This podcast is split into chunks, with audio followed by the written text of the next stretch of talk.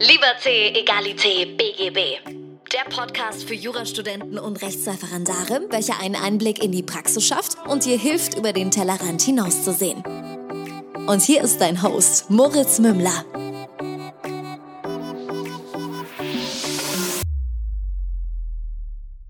Servus und herzlich willkommen zu einer neuen Folge von Liberté, Egalité, BGB. Mein Name ist immer noch Moritz Mümmler und ich begrüße dich ganz herzlich zu deinem Lieblings-Jura-Podcast. Ich habe hier heute einen Gast, den ich am Anfang nicht gedacht habe, dass ich ihn so hier haben würde. Aber es wurde erstens danach verlangt und zweitens finde ich selber extrem spannend. Heute ist mein Papa hier zu Gast, der Dr. Werner Mümmler. Er selbst ist Anwalt seit wahrscheinlich fast 30 Jahren, aber das darf uns selbst gleich sagen. Hat eigene, eigene Kanzlei seit Anfang an. Er hat nie in einem Angestelltenverhältnis gearbeitet. Das war ihm auch sehr wichtig. Da werden wir auch drüber sprechen. Und jetzt möchte ich dich ganz herzlich begrüßen, lieber Papa. Herzlich willkommen im Podcast. Ja, danke schön, lieber Moritz. Ja, was kann ich für dich tun? Jetzt haben wir es endlich mal geschafft. Es äh, war jetzt auch echt Zeit, dass wir mal hier auf, äh, auf Ton sprechen. Und mich würde jetzt mal interessieren, du hast eine durchaus juristisch interessante Vita. Wie, wie hat das angefangen? Wie, wo hast du studiert? Äh, wie, wie kam es dazu, dass du Jura studiert hast? Wieso Rechtsanwalt? So, wieso hast du diesen Beruf ausgewählt? Naja, also das Ganze ging so, dass ich aus einem Holzhandelsbetrieb herausstamme. Mein Vater hätte an sich gern gehabt, dass ich nach dem Abitur in den Holzbetrieb einsteige. Meine Mutter hat gesagt, äh, der Bur hat Abitur gemacht, jetzt soll er was studieren. Und dann hatte ich mir überlegt, ja, ich kann BWL studieren. Aber irgendwie bin ich darauf gekommen, ich könnte auch Jura studieren und habe das einfach mal äh, probiert, einfach mal angeschaut äh, und begonnen ein Jurastudium und das hat mir dann Spaß gemacht, muss ich sagen, äh, schon nach den ersten Semestern. Du hast ja dann in Regensburg studiert. Äh, das war auch so ein bisschen die Inspirationsquelle für meine Studien, für meinen Studienort. Wie, wie, hat's, wie war das damals? Ich meine, wenn du sagst, du bist der Erste, der in der Familie studiert hat, ähm, wie hast du dich zurechtgefunden? Wie, wie war das damals für dich, auf einmal dieses umfassende, ja, dieses umfassende Wissen haben zu müssen für ein Jurastudium oder zu erlernen zu müssen? Naja gut, am Anfang war es natürlich so, dass das äh, Studium am 2. November losgegangen ist. Ich bin äh, mit dem Zug nach Regensburg gefahren, habe dort das erste Mal überhaupt die Uni gesehen, äh, habe dann rumgesucht, wo muss ich denn überhaupt hin. Dann treffe ich zufällig einen äh, Kollegen, mit dem ich zusammen Abitur gemacht habe, der hat gesagt, ja, du musst deinen Fachbereich suchen und dann die Vorlesungen anschauen. Dann bin ich in den Fachbereich Jura gegangen und habe dann festgestellt, dass die Einführungsveranstaltung schon läuft und schon fast vorbei ist. Also das war also mein erster Eindruck äh, von der Uni Regensburg. Ich habe natürlich dann am nächsten Tage fleißig äh, die Vorlesungen besucht. Am Anfang bin ich mit dem Zug noch gependelt, aber nachdem es Winterzeit war, ist mir das dann auf die Nerven gegangen und ich habe mir dann ein kleines Zimmerchen gesucht in Regensburg und habe dann so ab Januar, Februar 1975 dort gewohnt. Mhm. Du hast irgendwann mal zu mir gesagt, also ich, ich stelle die Frage mal ganz anders. Ähm, wie sehr glaubst du, hat es mir jetzt als deinem Sohn, als Jurastudent geholfen, dass du und auch die Mama Juristen seid? Also mir wird oftmals gesagt, so ja, hm, aber das ist ja viel einfacher, wenn, wenn die Eltern Juristen sind. Würdest du sagen, du konntest da irgendwie einen, Mehrwert mitgeben als, als jemand, der Jura studiert hat? Also ich meine, einen großen Mehrwert habe ich euch nicht mitgegeben. Ähm, es ist halt so, dass man natürlich zu Hause dann öfter mal über Fälle spricht und auch von der Diktion her, von der Sprache her wirst du sicherlich da etwas mitbekommen haben, aber geholfen in deinem Studium habe ich dir nie. Ich habe dir nie gesagt, geh in die Vorlesung, mach dies, mach jenes, sondern ich habe dich einfach laufen lassen. Ja, weil die Frage kam nämlich auf, was, was, was würdest du jemandem empfehlen, der, der Jura beginnt zu studieren? Und ich, ich, ich kann mal zumindest insoweit vorweggreifen, als die einzigen zwei Sachen, die ich mitgenommen habe, waren wirklich fürs Studium selber jetzt erstens schreib alle Klausuren, die du kannst. Also wirklich, du hast zu mir gesagt, schreib wirklich alles mit, was geht. Und äh, irgendwann hast du von einem Apothekerschrank gesprochen. Naja, das Ganze ist im Prinzip so, dass ich äh, dir gesagt habe, schreib alle Klausuren mit, weil man im Examen Klausuren schreiben muss. Viele Tage hintereinander, jeweils fünf Stunden und das muss man üben und äh, nur Übung macht den Meister. Das ist das eine. Und das andere, was ich dir mit dem Apothekerschrank mal gesagt habe, ist, dass ich so nach dem vierten, fünften Semester irgendwo mal mir ein Licht aufgegangen ist, dass das Rechtssystem insgesamt eine geschlossene Einheit ist.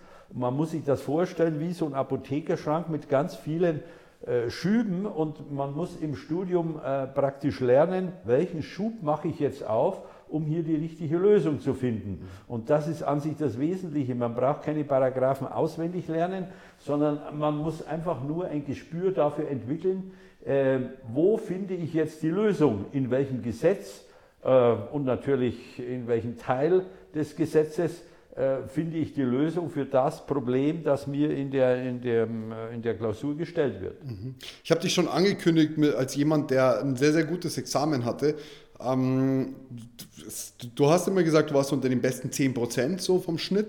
Jetzt würde ich sagen, wie kommt man denn dazu, dass man so ein gutes Examen schreibt? Weil zumindest bei mir hat es definitiv dafür nicht gereicht. Ich meine, mein Examen war im, in, im Bereich der letzten 10%, die bestanden haben, wenn man es mal so formuliert. Wie kommt man denn dazu, dass man so ein gutes Examen schreibt? Ähm, oder was sind Herangehensweisen, die du für dich zumindest so festgestellt hast? Also ich hätte nie gedacht, dass ich so ein gutes Examen schreibe. Ich habe voll befriedigend gehabt in beiden Examina, in dem ersten und im zweiten äh, Examen.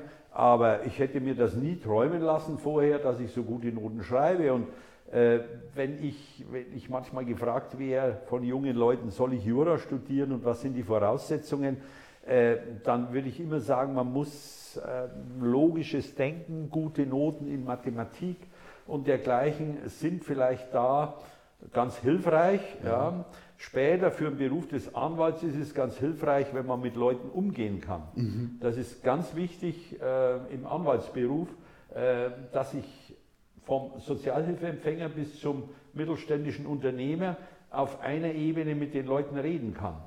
Aber lass mich noch mal ein bisschen auf wirklich auf das, das Examen an sich eingehen. Was sagst, was glaubst du, ist in der Vorbereitung darauf relevant, eine gute Note zu schreiben? Weil die Note von Mathematik, die kann ich nicht mehr beeinflussen im Nachhinein. Da bin ich relativ fix. Das ist wahrscheinlich für die Ju Entscheidung, studiere ich Jura oder nicht, durchaus ein Kriterium, aber die, die Frage ist vielmehr, wie, wie bist du rangegangen? Also hast du dich zwölf Stunden jeden Tag zu Tode geschuftet oder wie, was war die Lösung? Also ich muss sagen, ich habe mich während des Studiums und auch während der Referendarzeit nie überarbeitet. Ich war jetzt kein fleißiger Student, äh, wenngleich ich sicherlich die Vorlesungen alle besucht habe und mir hat das viel gegeben, wenn ich, weiß Gott, zum Beispiel Medikus gehört habe, der ein hervorragender ähm, Professor war, der also die Sachen sehr gut rübergebracht hat, die man sich dann äh, im Gedächtnis behalten hat.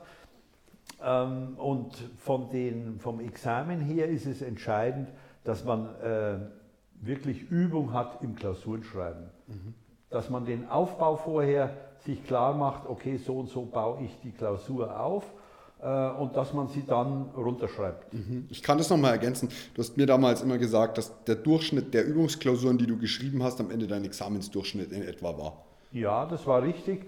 Wobei ich auch dazu sagen muss, dass ich etwa ein gutes Jahr vor dem Examen, ich habe nach dem achten Semester Examen gemacht, ähm, und da habe ich Altmann-Schmidt-Kurse besucht, ähm, und zwar wirklich jeden Tag, wenn sie angeboten wurden, das war zwei oder dreimal in der Woche, ähm, habe ich, war ich beim Altmann-Schmidt-Kurs. Dann hat es damals die Altmann-Schmidt-Hefte gegeben für jeden Bereich, ob jetzt allgemeines Schuldrecht, besonderes Schuldrecht, Sachenrecht, äh, Verwaltungsrecht etc. Diese ganzen Hefte habe ich durchgemacht. Ähm, ich habe die kopiert, auch für, für Freunde, äh, die mit mir studiert haben.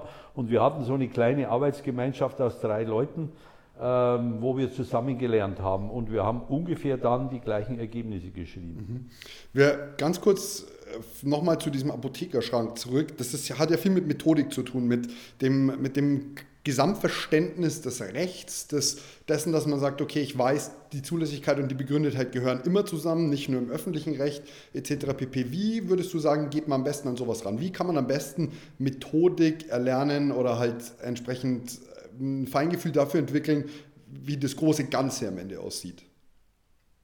Ja gut, also ich habe da kein Muster wie man das Ganze entwickelt. Aber jetzt nach deiner juristischen Tätigkeit, kannst du vielleicht sagen, okay, wie, wie versteht man am besten, wenn es alles, wie das alles zusammenhängt? Oder? Ja, am Anfang, wenn man in den ersten Semestern ist, dann äh, sind das böhmische Dörfer am Anfang. Du lernst irgendeinen kleinen Ausschnitt aus irgendwas ähm, und bereitest dich davor.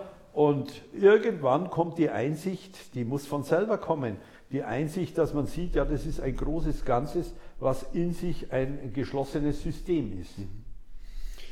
Jetzt haben wir über deine Studienzeit gesprochen. Du bist dann im Referendariat auf äh, nicht juristische Umwege, aber äh, nationale Umwege gekommen. Wie kam es dazu, dass du dein Ref im Ausland verbracht hast und was ist da so passiert? Also erzähl mal so ein bisschen über dein, deine Auslandsstation im Referendariat. Also zunächst einmal habe ich natürlich beim Amtsgericht Neumarkt hier beim Zivilrichter angefangen. Ich muss sagen, ich habe mich in der Referendarzeit nicht überarbeitet. Wir hatten relativ wenig Arbeitsgemeinschaften im Vergleich zu heute. Ähm, man ist ein, zweimal zu dem Richter hingegangen, hat vielleicht mal ein Urteil geschrieben. Ähm, ich war auch beim Landratsamt äh, in Neumarkt tätig, beim dortigen Regierungsrat habe ich ein, zwei Sachen gemacht in diesen Monaten. Ähm, aber ich hatte da sehr viel Freizeit und habe die Referendarzeit an sich sehr genossen. Nun ist es dann so gewesen, dass man während der Referendarzeit natürlich auch äh, drei Monate beim Anwalt arbeiten musste. Und zusammen mit einem Freund in der Bierlaune in einer Regensburger äh, Studentenkneipe ist uns die Idee gekommen, dass wir gesagt haben, ja, wir könnten das doch im Ausland machen. Das Ganze war im Jahre 1980. Damals war es nicht üblich, dass man irgendwo im Ausland ähm, die Referendarstelle beim Anwalt macht.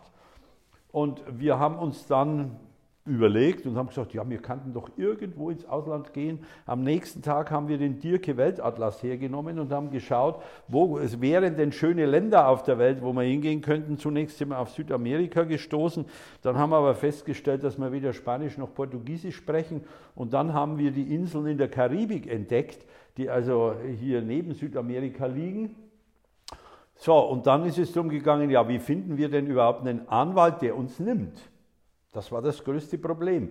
Äh, wir haben dann äh, die Botschaften angeschrieben der Länder, die es also in der Karibik gibt, äh, und haben denen geschrieben, können Sie uns bitte schön irgendwo Anwälte nennen. Die haben uns dann teilweise ähm, Auszüge aus den Telefonbüchern, gelbe Seiten geschickt ähm, und manche konkrete Adressen.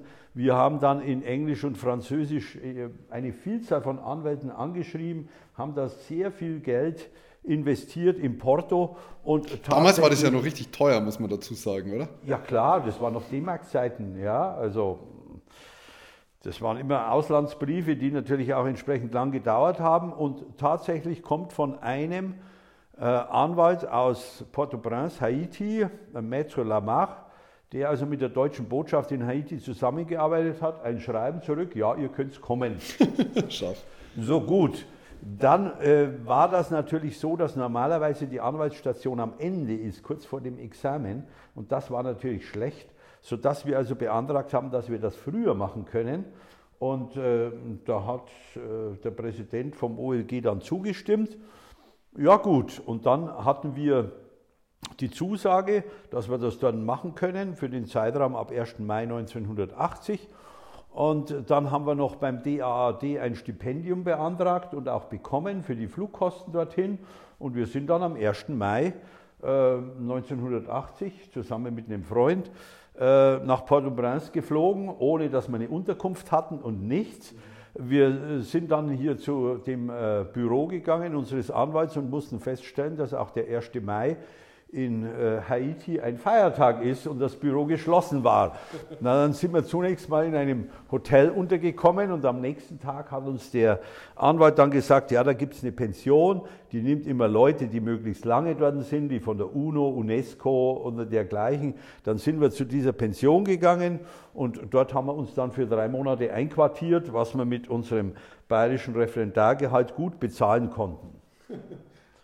Dann äh, haben wir natürlich, äh, wir sind dann täglich äh, ins Büro gegangen, haben dort gearbeitet. Ähm, ich könnte jetzt die Fälle schildern, die wir gemacht haben. Ich weiß nicht, ob du das wissen willst, vielleicht. Ja, doch, schieß mal, erzähl mal so einen, der dir besonders in Erinnerung geblieben ist. Also ich meine, man muss dazu sagen, ich habe wahrscheinlich als Kind diese Geschichten tausendfach gehört, aber ich habe sie nie so mir bewusst erzählen lassen, dass ich sage, ich, es ist auch so, dass ich wirklich mit der vollen Aufmerksamkeit dran sitze. Das ist etwas, das ich ein bisschen schade finde und deswegen möchte ich das an dieser Stelle auch gleich nachholen. Deswegen ich bitte darum, dass mir diese Geschichten erzählst. Na, also zunächst mal ganz allgemein, wir waren auch dort in, in, Gerichtsverhandlungen, die also etwas anders ablaufen als bei uns. Da sitzen dann viele Zuhörer drin, die also da mit Applaus oder Buh rufen oder dergleichen reagieren. Also es war ein richtiges Spektakel in den äh, Gerichtsverhandlungen. Wir haben auch einen Aufsatz geschrieben in der JUS 1981 äh, über das Rechtsleben in Haiti äh, und das, was wir dort gemacht haben. Äh, damals war Haiti ein Scheidungsparadies. Ähm, es sind also viele Leute in die Kanzlei gekommen, die sich dort scheiden haben lassen und gleich am besten die neue Frau mitgebracht haben, um dann die Flitterwochen dort zu verbringen, weil also die Scheidung konnte da sofort ausgesprochen werden und man konnte über Reisebüros entsprechende ähm, Komplettreisen buchen. Ja. Ähm, ein Fall, den wir von unserem Anwalt bekommen haben, war zum Beispiel, er hat uns Unterlagen gegeben von dem Max-Planck-Institut in Freiburg, die also eine Biografie oder über die, das Strafrecht in aller Welt schreiben wollten. Und das Schreiben war schon etwas älter und es war auch schon ein Mahnschreiben da. Und dann haben wir uns hingesetzt und haben also da eine Zusammenfassung des Strafrechts von Haiti begonnen zu schreiben. Äh, und haben ihnen eben das dann übermittelt, wie das so in Haiti läuft. Und dann ist ein Brief zurückgekommen äh, von diesem Institut und die haben geschrieben, ja, es tut uns leid, das Buch ist leider schon erschienen. Äh, wir sind also viel zu spät dran. Wenn es vielleicht eine Neuauflage gibt, dann können Sie unsere Ausführungen verwerten. Gut, das ist natürlich ärgerlich. Ein zweiter Fall, da kommt der Anwalt zu uns und gibt uns da so eine Akte und sagt, das müsst ihr machen. Dann haben wir das angeschaut. Dann war das, ging das um einen Flugzeugabsturz in Haiti, in dem auch zwei, Amerik äh, zwei Haitianer gesessen sind. Versichert war das Flugzeug in USA. Und ähm, die Versicherung hat geschrieben, äh, es, äh, unser Anwalt soll also die Ansprüche der Hinterbliebenen regeln, von den zwei Toten, die in dem Flugzeug drin waren. Ja gut, wir haben das angeschaut und gesagt, ja, also wir sollen das jetzt machen mit den äh, Leuten dort verhandeln. Die, Versicherung hat geschrieben, bis 100.000 Dollar oder sowas dürfen sie freiwillig zahlen. Wenn es mehr ist, dann äh, müssen sie zurückgefragt werden. Ja, der Anwalt hat uns dann ein Auto zur Verfügung gestellt mit Chauffeur. Wir sind dann dorthin gefahren zu diesen Leuten. Ähm, und der Anwalt wusste das wahrscheinlich. Die Leute haben gesagt, ihr könnt uns unsere Kinder nicht mit Geld ersetzen und haben das zurückgewiesen. Wir sind wieder zurück zu unserem Anwalt, haben ihm das erklärt. Was der Anwalt dann später gemacht hat, keine Ahnung. Ja. Jedenfalls hatte er eine Honorarvereinbarung mit äh, dieser Versicherung, dass er 10.000 Dollar bekommt oder 100 Dollar Stundenlohn. Er hat äh, zurückgeschrieben gehabt, er nimmt den Festpreis von 10.000 Dollar. Ja, und wir hatten das dann erledigt. Ähm, ja, war ganz nett, das Ganze. Wir sind quer durch Haiti gefahren worden, äh, um da zu diesen äh, Familien zu gelangen. Ja, man muss mal aber dazu sagen, die, die, wahrscheinlich waren die Umstände diesbezüglich einen Chauffeur zu haben und so ganz nett. Mich würde jetzt interessieren, ob du da schon was für deine spätere Tätigkeit mitbekommen hast, was zum Beispiel Fingerspitzengefühl angeht, zu sagen, du musst jetzt wirklich mit Hinterbliebenen sprechen, die gerade ihre Kinder in einem Flugzeugabsturz verloren haben und du bist jetzt praktisch von der Versicherung dort und sagst, jetzt schauen wir mal, was, die haben wollen. Also das ist, stelle ich mir schon trotzdem nicht so ganz nett vor irgendwie. Es war meines Erachtens nicht so schlimm, weil der Flugzeugabsturz natürlich schon wahrscheinlich zwei Jahre oder sowas her war. Also das war jetzt nichts Aktuelles. In Haiti äh, habe ich sehr viel gelernt fürs Leben. Äh, Haiti ist eines der ärmsten Länder der Welt. Und wenn du das siehst, wie die Leute dort leben, ähm, dann kriegst du da eine andere Lebenseinstellung. Äh, die Leute sind glücklich, fröhlich, ja, obwohl sie nichts haben und nicht wissen, wie sie am nächsten Tag über die Runden kommen. Äh, das sind Dinge, die ich dort fürs Leben gelernt habe. Für die juristische Tätigkeit habe ich dort nichts gelernt. Mhm. Mhm. Ähm, Sehr, sehr, sehr spannend. Wie hast du dich dann auf dein zweites Examen vorbereitet? Also du kommst wieder und sagst, du hast dich wieder bereitet, vorbereitet wie es fürs erste oder bist du ein bisschen anders an, dein, an, deine, an deine... Beim zweiten Examen, muss ich sagen, habe ich mich weniger vorbereitet als beim ersten Examen. Ich habe alle Klausuren, die angeboten wurden, mitgeschrieben. Das war während der Referendarzeit in den Arbeitsgemeinschaften. Äh, es hat damals kein Rep gegeben äh, fürs zweite Staatsexamen. Ja, gibt es heute auch noch nicht so richtig. Also bei uns gibt es so Crashkurse, die mittlerweile angeboten werden, aber so richtiges Rep ist so, naja, nicht so wirklich. Ich habe dann nochmals die Altmann-Schmidt-Hefte durchgemacht, so das allgemeine, sei es Prozessrecht, ein wenig intensiver, weil man das im ersten Examen nicht so stark hat. Ähm, ja, und dann habe ich das zweite Examen runtergeschrieben. Damals waren es zwölf Klausuren an aufeinanderfolgenden Tagen. Erzähl uns was zu deinem Wechsel- und Checkrecht. das werde ich nie vergessen. Da hast doch, oder war das im ersten, wo du eine bombastische Wechsel- und Checkrechtsklausur geschrieben hast? Es war eine Klausur. Ich kann nicht mehr sagen, ob es im ersten oder im zweiten war.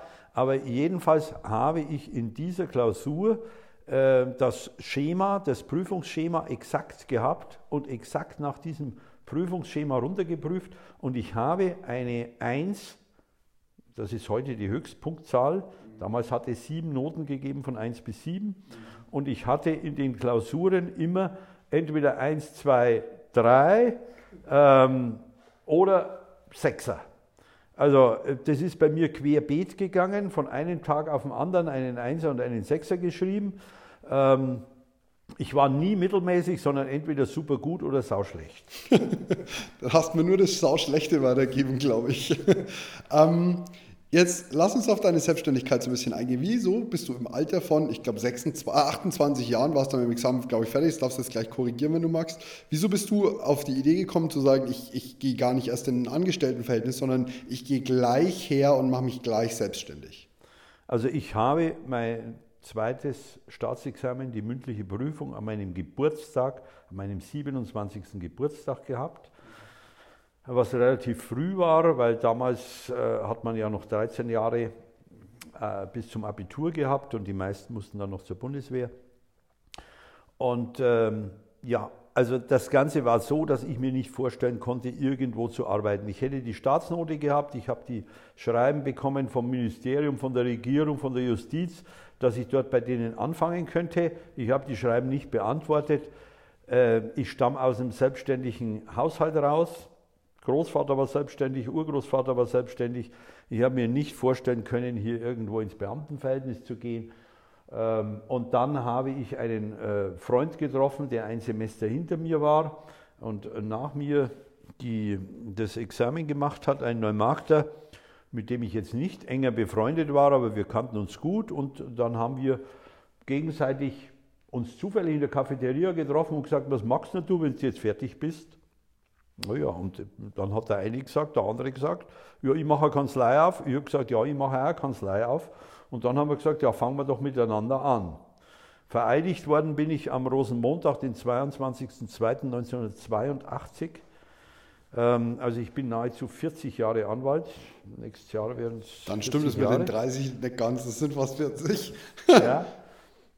Jedenfalls ähm, äh, jedenfalls haben wir dann von null auf eine Kanzlei eröffnet. Ähm, mein Freund hat nebenbei noch in der bekanntesten Neumarkter Rockband gespielt und da etwas Geld verdient.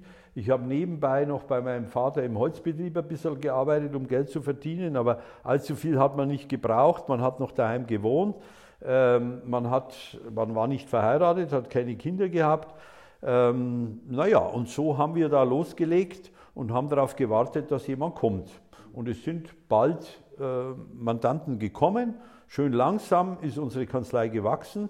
Äh, wir sind nicht schnell gewachsen ähm, und wir haben uns angestrengt und die Leute haben gemerkt, wir strengen uns an und viele Mandate habe ich bekommen von früheren Gegnern, die gesehen haben, ah. okay, äh, die arbeiten gut und hängen sich da voll rein und die sind dann beim nächsten Fall zu uns gekommen. Was ja die höchste Anerkennung irgendwie ist. Das Problem am Anfang war, wir wussten natürlich nicht, wie man einen Mahnbescheid ausfüllt, äh, wie oft man irgendeinen Schriftsatz an das Gericht schicken muss, etc. Deswegen haben wir gesagt, wir müssen sofort eine ausgebildete, erfahrene Rechtsanwaltsgehilfin einstellen, was wir auch gemacht haben. Und das war gut so. Ähm, die hat uns natürlich dann auch viel von diesen Dingen abgenommen. Wir hätten auch keine Rechnung schreiben können, weil man in der Ausbildung die damalige Brago, heute RVG, äh, natürlich überhaupt nicht gelernt hat und man gar nicht gewusst hat, wie viel Honorar bekomme ich denn jetzt, wie stelle ich einen Kostenfestsetzungsantrag bei Gericht. Ja, auf jeden Fall echt spannend, weil heutzutage geht ganz, ganz viel in die Richtung, dass sie sagen, ja, wir gehen erstmal in ein Angestelltenverhältnis, wir fangen erstmal an, wir lernen erstmal, wie es geht. Ähm, du hast mir damals, oder du hast mir mal erzählt, dass du äh, in, in, in Altenheimen Vorträge über das Erbrecht gehalten hast oder in der Kirchengemeinde oder irgendwie sowas. Wie, was für, was würdest du jetzt sagen, wenn sich jemand selbstständig macht, was für Marketingmethoden hast du damals gewählt, ohne dass du jetzt heutzutage ins Internet gegangen wärst oder in die Zeit? Also damals hat es kein Internet gegeben, da hat es kein Handy gegeben, gar nichts. Man hat mit einer alten äh, mechanischen Schreibmaschine geschrieben, mit Durchschlagpapier, ja, äh, was natürlich zum Ausbessern fürchterlich schwierig war. Äh, von der Marketingseite her habe ich begonnen, bei der Volkshochschule Kurse zu machen. Ich habe äh, beim bei Pfarrern, die mich dann angesprochen hatten oder sowas, mal Vorträge über Erbrecht für alte Leute gehalten, hier im Landkreis an, an verschiedenen Orten. Ähm, ja, und so hat man versucht, sich bekannt zu machen. Es ist natürlich so gewesen, äh, dass mein Kollege und ich unterschiedliche Kreise gehabt haben, in denen wir verkehrt sind. Meine Eltern haben äh, durch ihre wirtschaftliche Tätigkeit viele andere Unternehmer in Neumarkt gekannt. Und mein Kollege, der in der Rockband gespielt hat, hat natürlich viele junge Leute gekannt. Und dadurch hatten wir einen guten Mix. Äh, es war sehr gut, dass wir zwei total unterschiedliche Charaktere waren, unterschiedliche Bekanntenkreise hatten und dadurch natürlich auch so langsam was aufbauen konnten. Jetzt möchte ich mal noch ein bisschen schwenken in, in unser Verhältnis zueinander als Vater und Sohn. Es kam die Frage auf, einerseits so gestellt worden, wie, wie du es findest, dass ich Jura studiere, ob du das gut geheißen hast und zum anderen, ob du das dir gewünscht hast. Also so dieser komplette Gegensatz, so von, von der einen Perspektive hat er dich nicht gewarnt und die andere Perspektive hat er nicht gewollt, dass du mal in der Kanzlei seinen Posten fortführst. Also dazu muss ich sagen, dass ich sicherlich zu dir gesagt habe, lern was Gescheites, ja, weil ich meine, äh, als Anwalt hat man natürlich nur mit den Problemen anderer Leute zu tun. Also es ist keiner, der freudig zu dir kommt. Ja. Vielleicht ist er hinterher freudig, weil du das ganz gut gemanagt hast, das Problem ganz gut gelöst hast, aber Dank kriegt man sowieso ganz selten. Wir hatten früher mal einen Ordner angelegt, Dankesbriefe, ähm, den haben wir aber irgendwann weggeschmissen, nachdem da nur drei Stück drin waren.